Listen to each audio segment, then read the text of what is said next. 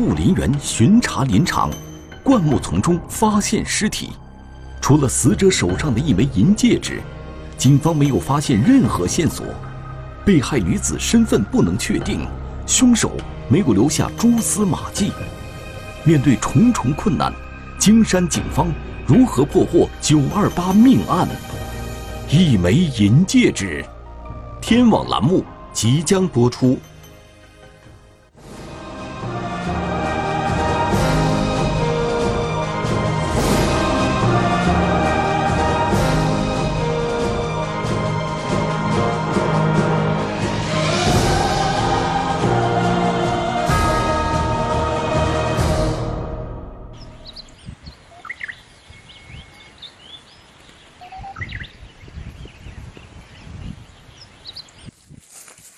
二零一八年九月二十八日上午，护林员王师傅正在湖北省荆山市天宝寨林场进行森林巡查工作。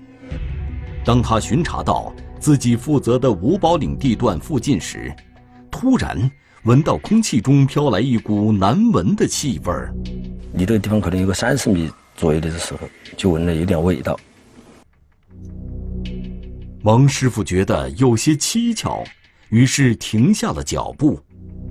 经过辨别，他觉得这股气味应该是从山下传出来的。王师傅决定下去看个究竟。他一边往山下走，一边顺着气味搜寻。当他走了大约几十米的时候，突然发现灌木丛中有一具尸体。呃，尸体在那个水沟里。在那些躺着的，但是呢，当时沟里没有水。顾不上分辨是男是女，王师傅马上向山上跑去。又不敢近距离看嘛，又怕怕把那个第一现场把它破坏了，所以说就没有分清了这个是男是女。因为从来没有经历过这样的事情，所以当时有点害怕。王师傅跑到山顶后，定了定神，马上拿出电话报了警。你好，有事请讲。哎，你好，是这样的，这个巡山的时候啊，发现了一个人呢，死了一个人。哪个山？叫五宝岭。五宝岭。对。在这个山里面。对。好好，你稍等一下，我通知派出所。金山市公安局接到王师傅的报警后，立即派出刑侦技术人员。以及辖区派出所民警赶往案发现场。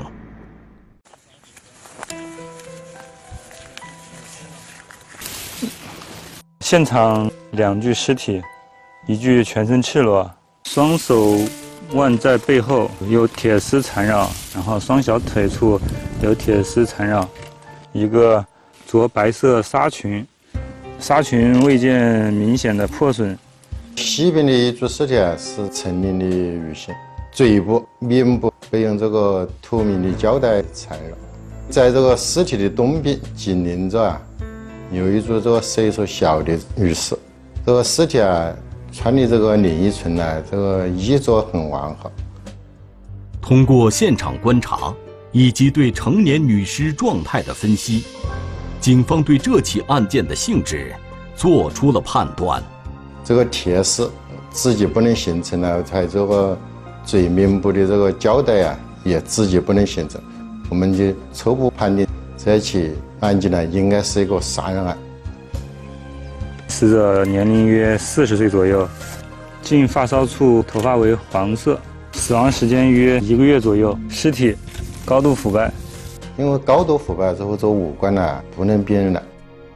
经过初步尸检。成年死者体表没有任何外伤，警方暂时无法对死者的死亡原因做出准确的判断。在死者左手无名指上，民警发现一枚戒指，戒指的上方有五个心形图案，心形图案里面有花瓣装饰，是铂金呢还是银质的不能确定，因为只是看颜色的话是一枚银色的。通过这枚留在尸体上的戒指，警方认为可以暂时排除侵财杀人的可能性。捆绑尸体的铁丝是常见的普通铁丝，铁丝的末端有剪切的痕迹。民警从切口判断，应该是用钳子之类的工具剪切形成的痕迹。这个痕迹对于警方固定犯罪证据有着重要的意义。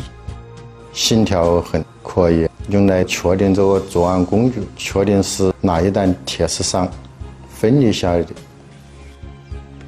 现场也没有发现表明死者身份的物品，没有发现可疑的痕迹，没有发现血迹，手机啊、身份证啊、衣物、作案工具啊等都没有发现。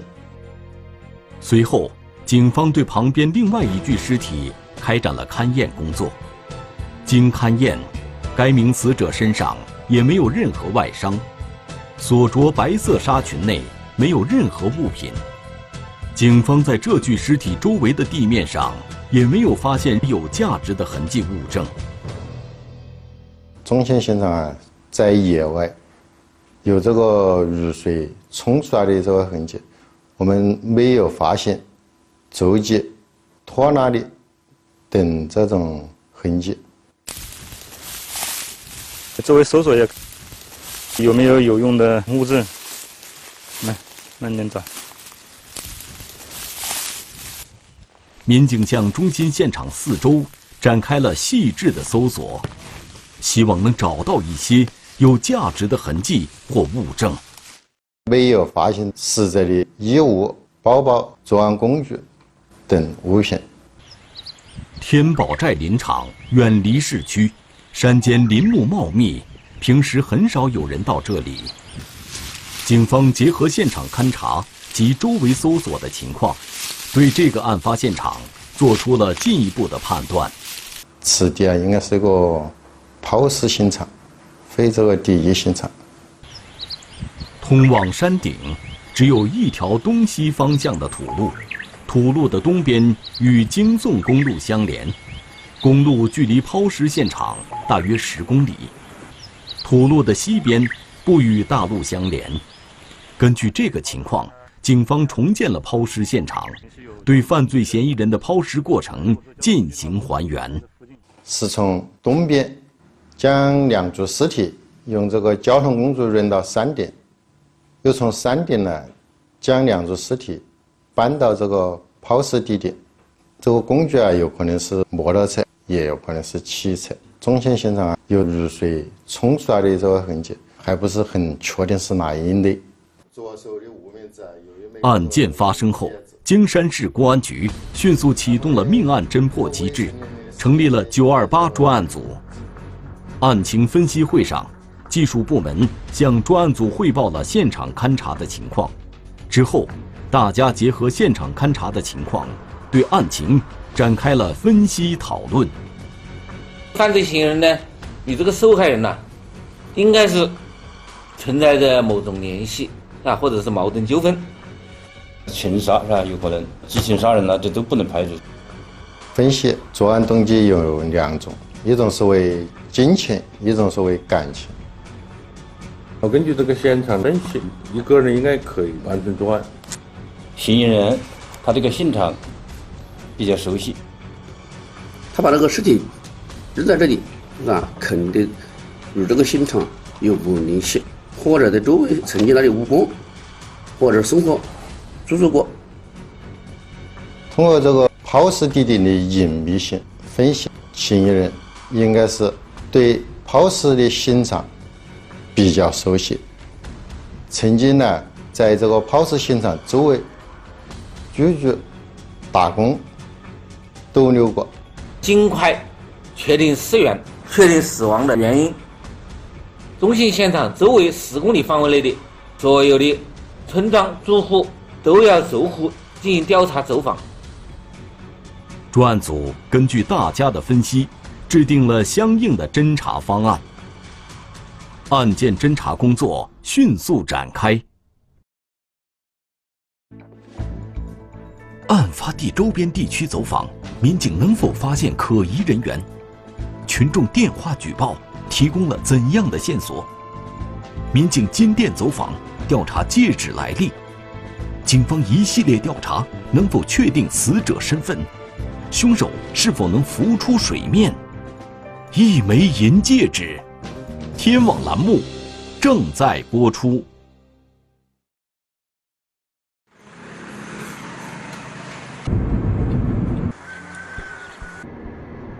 警方沿着通往抛尸现场的京宋公路一路查找监控，在距离市区大约三公里处，发现了一个监控卡口，并调取了这个监控卡口的视频。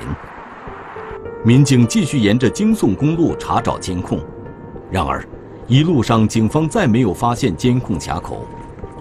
通往五宝岭的土路两边，除了茂密的树林，连村庄和住户都没有。在这条路上。民警没有找到任何监控，只有一个监控卡口，这个卡口离抛尸现场大约有二十公里左右。民警马上对京宋公路上唯一的监控卡口视频进行分析研判。根据技术部门的推测，死者是在一个月前被杀害抛尸。于是，民警重点查找了一个月前的监控视频。结果却大失所望，监控录像已经被覆盖了，我们没有发现到有价值的线索。此时，技术部门的鉴定有了结果，被害人手上戒指的材质为金属银，法医也通过进一步的尸检，确定了两名被害人的死亡原因，都是窒息性的死亡。提取了两具尸体的这个生物检材，经比对，两具尸体是母女关系。两名死者是母女关系，但在数据库中却没有比中二人的身份信息。警方又调取了近半年来京山本地失踪人员的报案记录，经过查询，没有母女二人同时失踪的报案记录。协查通报发出后。京山警方陆续收到全国各地的一些举报线索，接到来自湖北襄阳、湖南怀化、广州等地的电话举报线索，反映失踪女子的情况与本案现场的情况不相符，这些线索都被否定了。此时，在案发地周边地区调查走访的民警获得一条线索：天宝寨林场的一个住户李某生。曾经在林场当过护林员，对案发地周围环境比较熟悉。后来就不在林场上班了。前段时间，此人离家去了外地，去向不明。他离婚之后呢，经常带一些不三不四的女人来这里过夜。我们得到这个线索之后，认为李某有作案嫌疑。得知这一线索。警方马上对这个李某生展开了深入的调查。民警找到了他的邻居，邻居说，二零一八年春节后，李某生随儿子到武汉做生意去了，五一期间看见他回来了。最近两个月，他没有看到李某生，可能是离开了，具体什么时间走的他不清楚。经过我们对李某深入的调查，发现李某确实在案发期间。没有回到金山，没有作案时间。就在案情陷入僵局之际，警方接到一位群众的举报电话。他在金山市某网站上看到有一个寻人启事。前段时间，一位母亲带女儿离家出走，民警马上询问了详细情况。在金山新市镇有一个母女离家出走了，至今下落不明。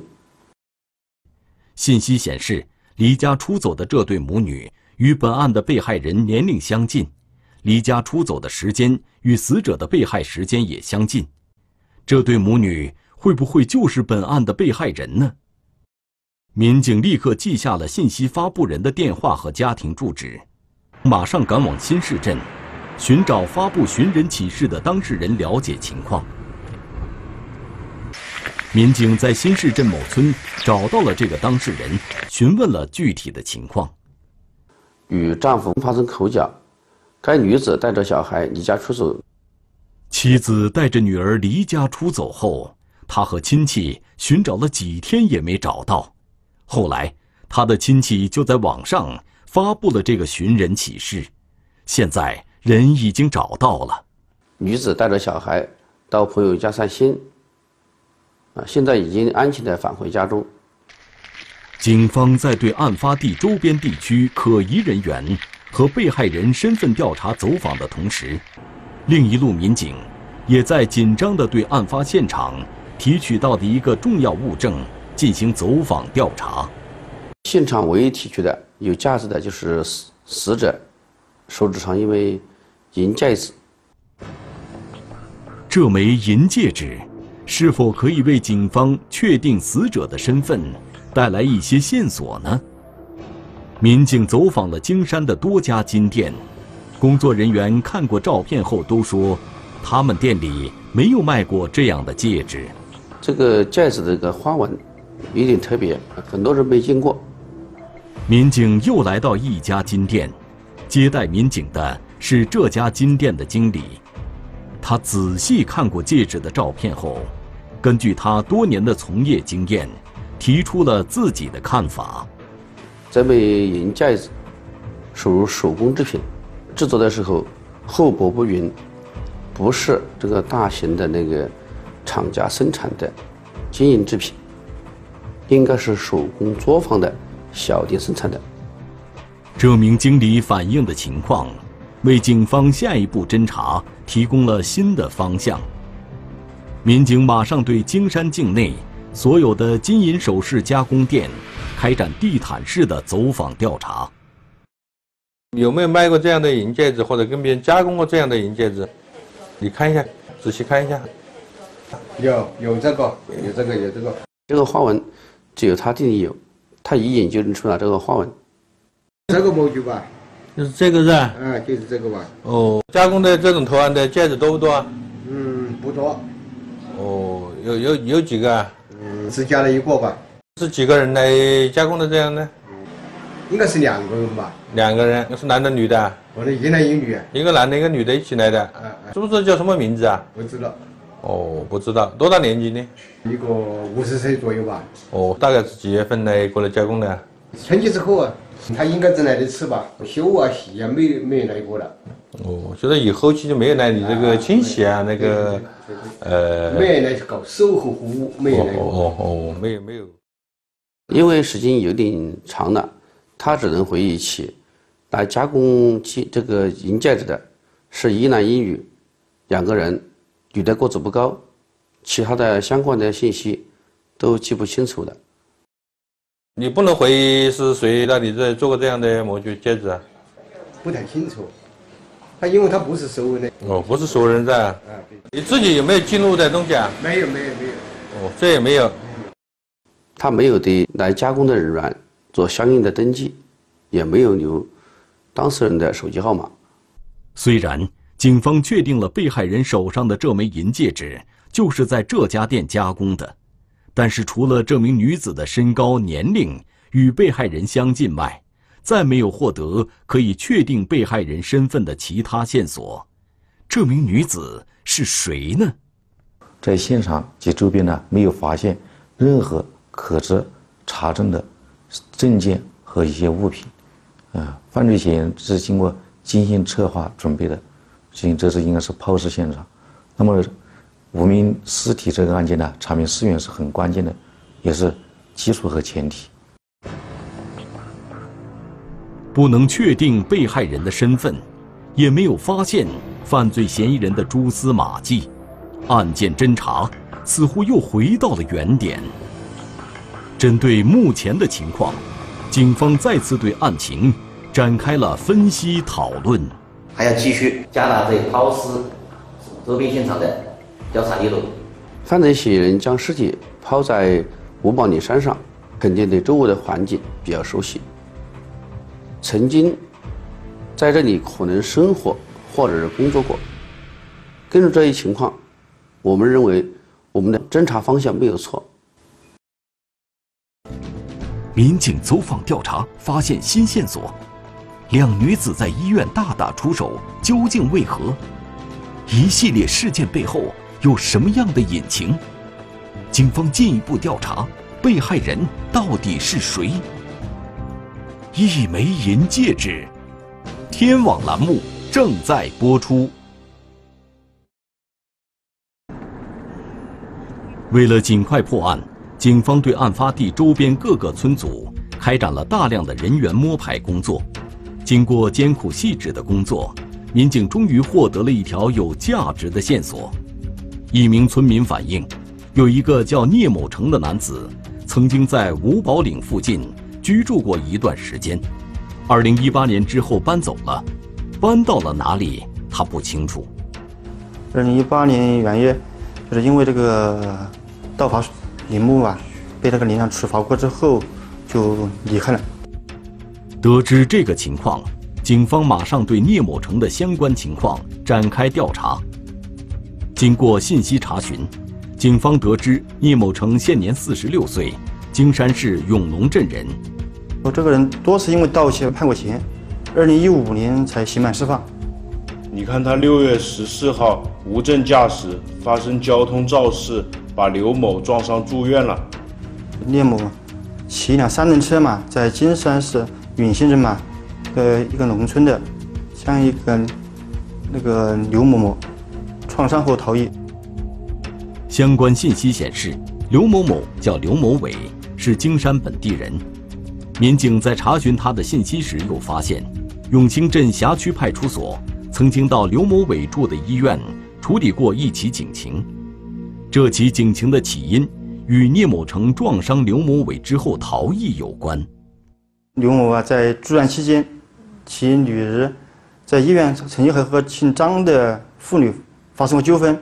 这个警情，我们当时我们的新的派出所出过警。聂某成是警方怀疑的对象，为了弄清事情的经过，民警马上去找刘某伟的女儿了解情况。刘某伟的女儿向民警讲述了事情的来龙去脉。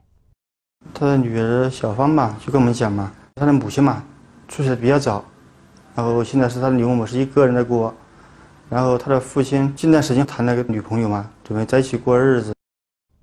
小芳说，在其父亲被撞伤住医院前，他没见过父亲的这个女朋友，只知道名字叫张某红。对于父亲找女朋友这件事，他并不反对。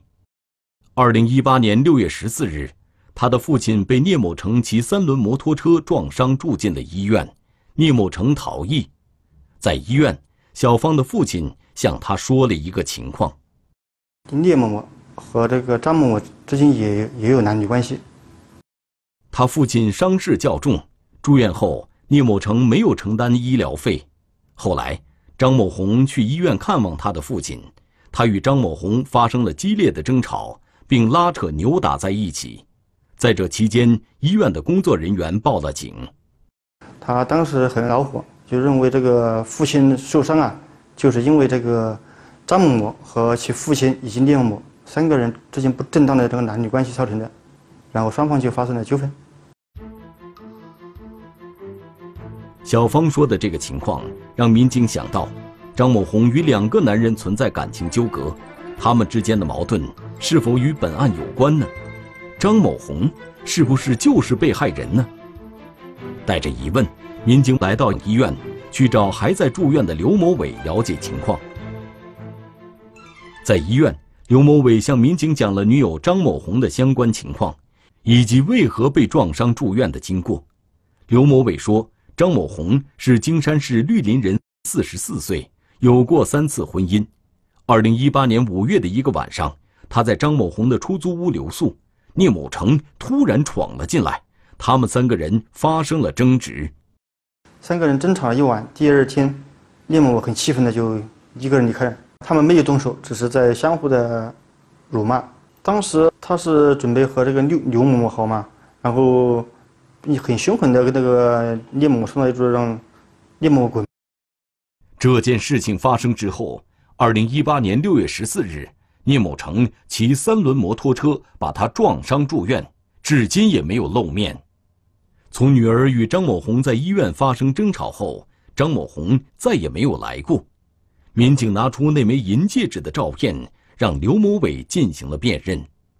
他能够确认这个抛弃上的银戒指，是他和张某某一起去加工的。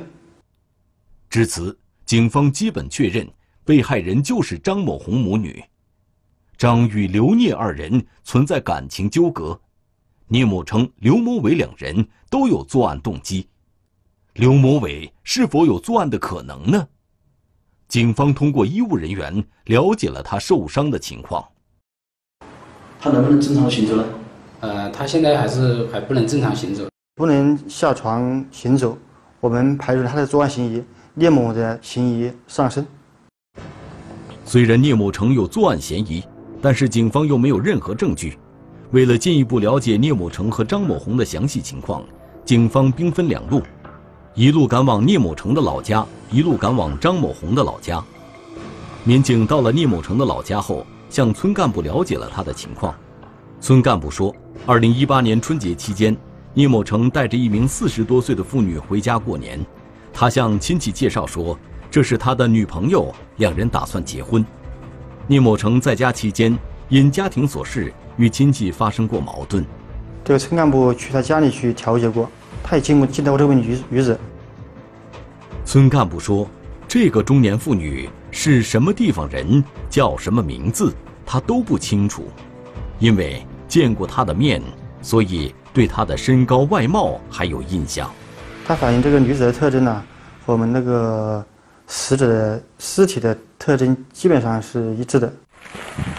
另一路民警在张某红的老家找到了他的外甥女邓某梅，她告诉民警，她的小姨张某红曾有过三次婚姻，与第一任丈夫育有一个儿子，第二次婚姻只维持了一年就离婚了，第三次婚姻嫁到了云南省绿春县，与这一任丈夫育有一子一女，户口已经迁到了云南。二零一七年的七月份，他回来说是在想着我们这边打工，然后他回到金山以后，我就介绍他在我们纺织厂上班。一会儿工资也没拿，家里我就问他，我说你是哪个？哎，说我来佛山，说他有我家，呃，心脏病什么事我也不是太清楚。哦，他身体不好就没在我家上班了。哎，对，啊，然后就去外头，他说他意思说是买早餐。邓某梅说，他小姨离开纺织厂后，就在京山市里租了一间房子。有一次，他小姨带着一个姓聂的男子来他家做客。来的太匆忙，嗯，就吃了一次晚饭就走了。他们俩之间的关系，我的确也不清楚。认为是个刘某啊？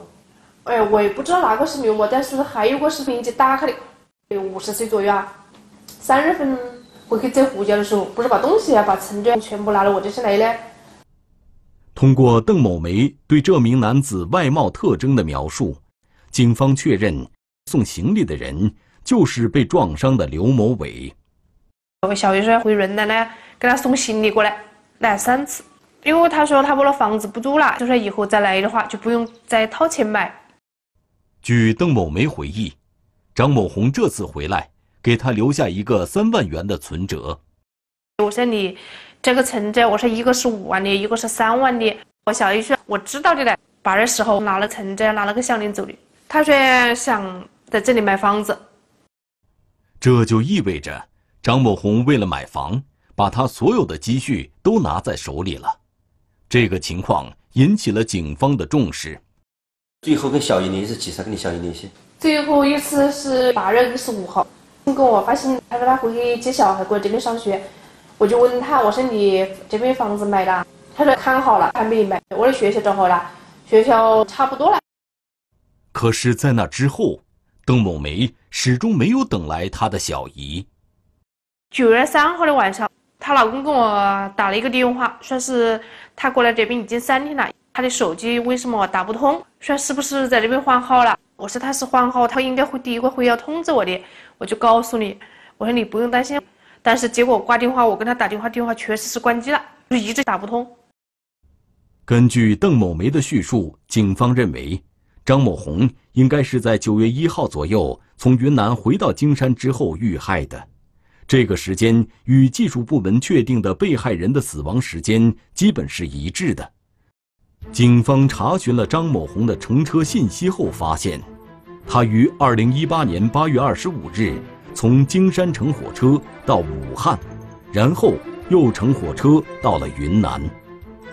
九月一日，张某某从云南坐火车回到了武汉，然后又坐车到了金山。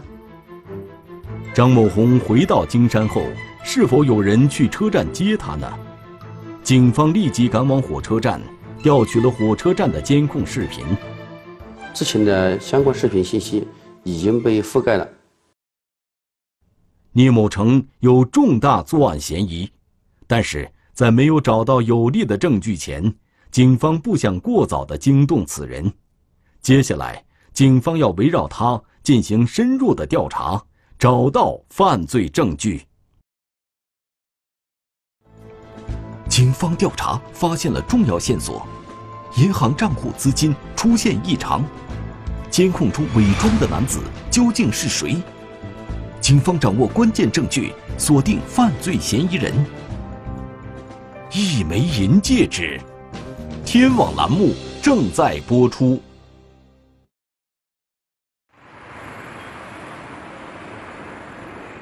警方在进一步调查聂某成时，发现了一个重要的线索：他于二零一八年九月在京山购买了一处房产。聂某平时生活没有多少经济来源。他怎么突然有了钱买房子呢？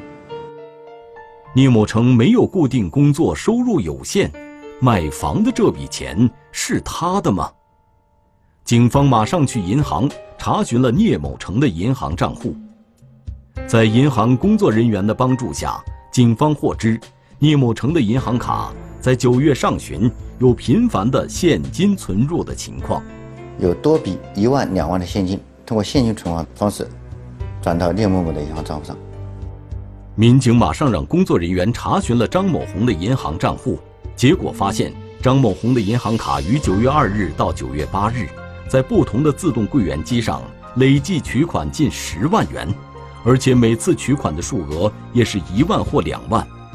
民警让工作人员调取了全部监控视频，视频显示，九月二日张某红本人在自动取款机上取款。数额是两万元。他取款的时候，有一名男子和他一起去取款。经过相片比对，这名男子就是聂某某。九月三日到九月八日的监控录像显示，张某红银行卡里的钱被一个戴着帽子、戴着口罩的男子分多次在自动柜员机上取走。每次取款，这名男子都换了不同的衣服，但是穿的鞋是一样的。经过比对，这名男子就是聂某某。在掌握了证据之后，警方决定对聂某成实施抓捕。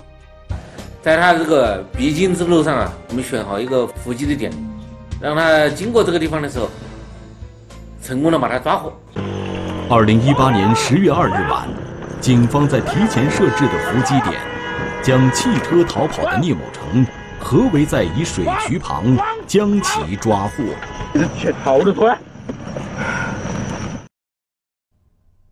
面对警方出示的证据，聂某成承认了自己杀害张某红的犯罪行为。据犯罪嫌疑人聂某成交代，二零一八年九月二日晚，因为买房和感情纠葛的事，他和张某红在其出租屋发生激烈争吵，一怒之下。他在自己的出租屋内将张某红母女杀害。九月二号的半夜，用摩托车将母女的尸体拖到天马林场那个隐蔽地方。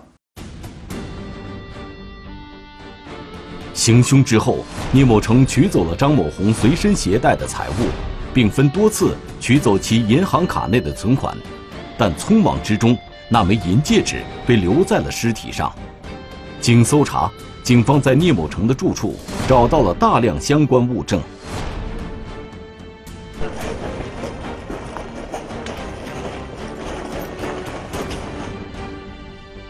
犯罪嫌疑人聂某成指认了作案现场、抛尸现场、焚烧张某红衣物的现场。